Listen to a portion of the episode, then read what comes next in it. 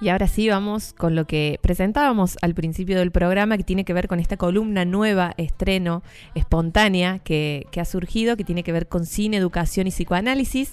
Vamos a compartirles también quién es la que nos va a, hablar en el, en el día de hoy, esperemos que en próximos jueves también. Se trata de Ximena Risler. Eh, psicopedagoga y profesora de psicopedagogía. Su recorrido y práctica están fuertemente atravesadas por la clínica psicoanalítica y en los últimos años por los aportes de la antroposofía. Perdón, pero son palabras este, no este, comunes en mí. Debido a su formación este, en pedagogía curativa. Se desempeña en los ámbitos de la salud, la educación y la cultura hace más de 20 años. Acompaña procesos de inclusión educativa en distintos niveles de escolaridad, busca de manera permanente generar puentes y herramientas que permitan restituir la autoría en el pensar. El arte, a través de sus diferentes expresiones, es, en este punto, un canal privilegiado. Dice Ximena, mis procesos personales en general son lentos y pausados. Preciso transitar una y otra vez la, la trama de los acontecimientos para poder significarlos. Tengo importantes conflictos con las dualidades, me cuestan las definiciones, desde lo más simple a lo más complejo, dulce o salado, quietud o movimiento, sola o acompañada, y así hasta el infinito. Lo que me resta bastante energía a diario. Por el momento, nómade en Sierras Chicas. Vamos a escuchar ahora sí a ella, Aximena, con su columna de cine, educación y psicoanálisis. Muy buenas tardes. Este es un encuentro entre educación, cine y psicoanálisis. La intención de este espacio es poner un poco en tensión algunas ideas, algunas prácticas que de tan repetidas creemos propias y que en muchas ocasiones nos dificultan, nos adormecen, nos invalidan en nuestro sentir, hacer y pensar. Dejamos de ver lo que nos rodea y a quienes nos rodean con ojos curiosos. Perdemos el asombro frente a lo cotidiano y tras la búsqueda de aquello que creemos que anhelamos, no damos lugar a la dimensión de lo maravilloso a la dimensión del misterio. Pondremos en tensión la idea del saber, del enseñar y del aprender, procesos que como saben comienzan con nuestro nacimiento y terminan, quién sabe, algunos dicen que cuando dejamos este cuerpo físico. Para ello nos valdremos de distintos aportes, pero especialmente de la mirada del psicoanálisis y del cine como disparador de nuestro derrotero. El tema que hoy nos convoca es el lugar del error y lo que pareciera ser su consecuencia directa, el fracaso. La película que les comparto se llama Tare Samen Par, Pequeñas Estrellas en la Tierra. Es una película india del año 2007, dirigida y producida por Amir Khan, quien también actúa en la película. Cuenta la historia del pequeño Ishan, un niño imaginativo, curioso, con dotes para la pintura, que de a poco se vuelve callado, triste, se sumerge profundamente en su imaginación ¿Qué le pasa a este niño en el medio? Le pasa a la escuela. Es ahí donde una y otra vez el pequeño se enfrenta a la imposibilidad de no poder lo que los otros ya pueden, leer, escribir, seguir un ritmo. Su actitud se confunde con falta de disciplina, de esfuerzo, de intención. La película nos muestra imágenes y sonidos, situaciones de manera polar, esto es, enfatizan los extremos para poner en foco el sentir de Isham.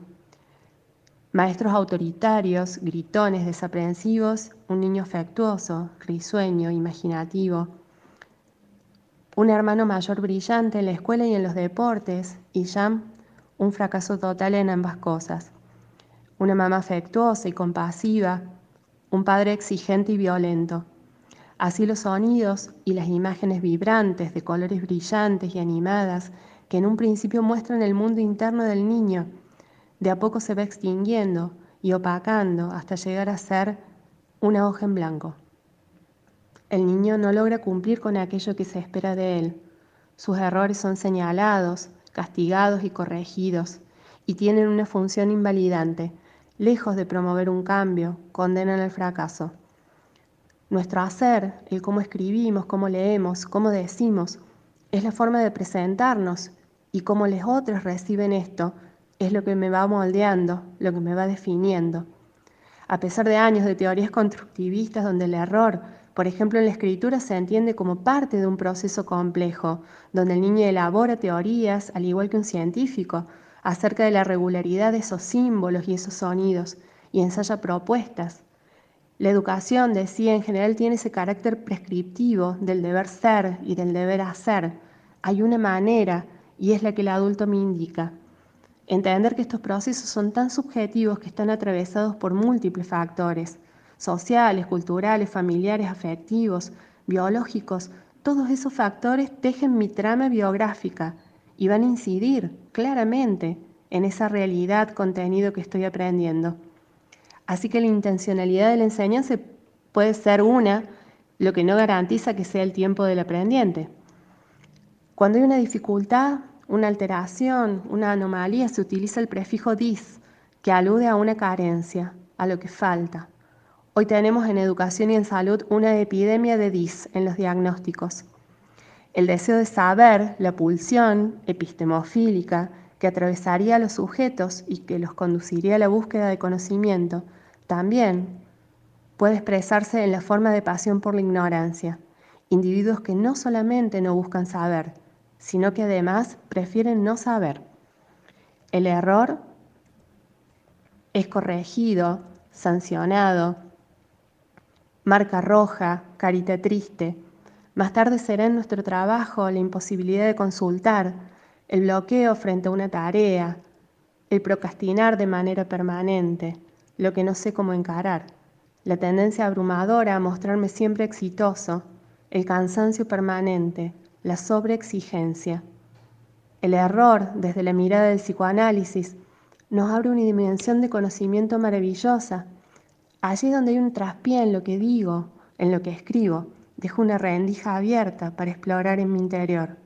Aquello que a pesar del esfuerzo consciente irrumpe y me deja a veces en falta.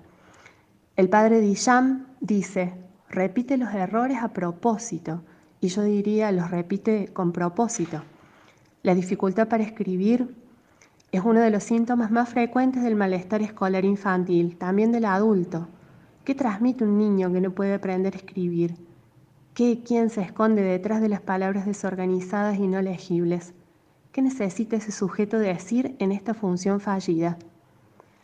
En la escritura transmito pensamientos, ideas, fantasías, pero esencialmente dejo marcas, dejo una huella, algo se pierde y algo se conquista al escribir.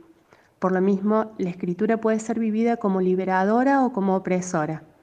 Aprender supone curiosidad, para lo que además de mostrar el enseñante, algo necesita guardar, para que esa curiosidad aparezca. Cuando el mostrar se transforma en mostrarse, ese mostrar ya no es mostrar, sino es exhibir. El aprendiente entonces se retira, evita pensar, se aburre, en el peor de los casos se deprime y se bloquea. En este sentido entra en escena un maestro de arte, Ram Shankar, que apelando al juego, al movimiento, a la expresión, involucra a los niños en la clase de manera activa. Ram Shankar, el maestro, se ve en el niño, lo ve, algo del niño le es propio y se vincula.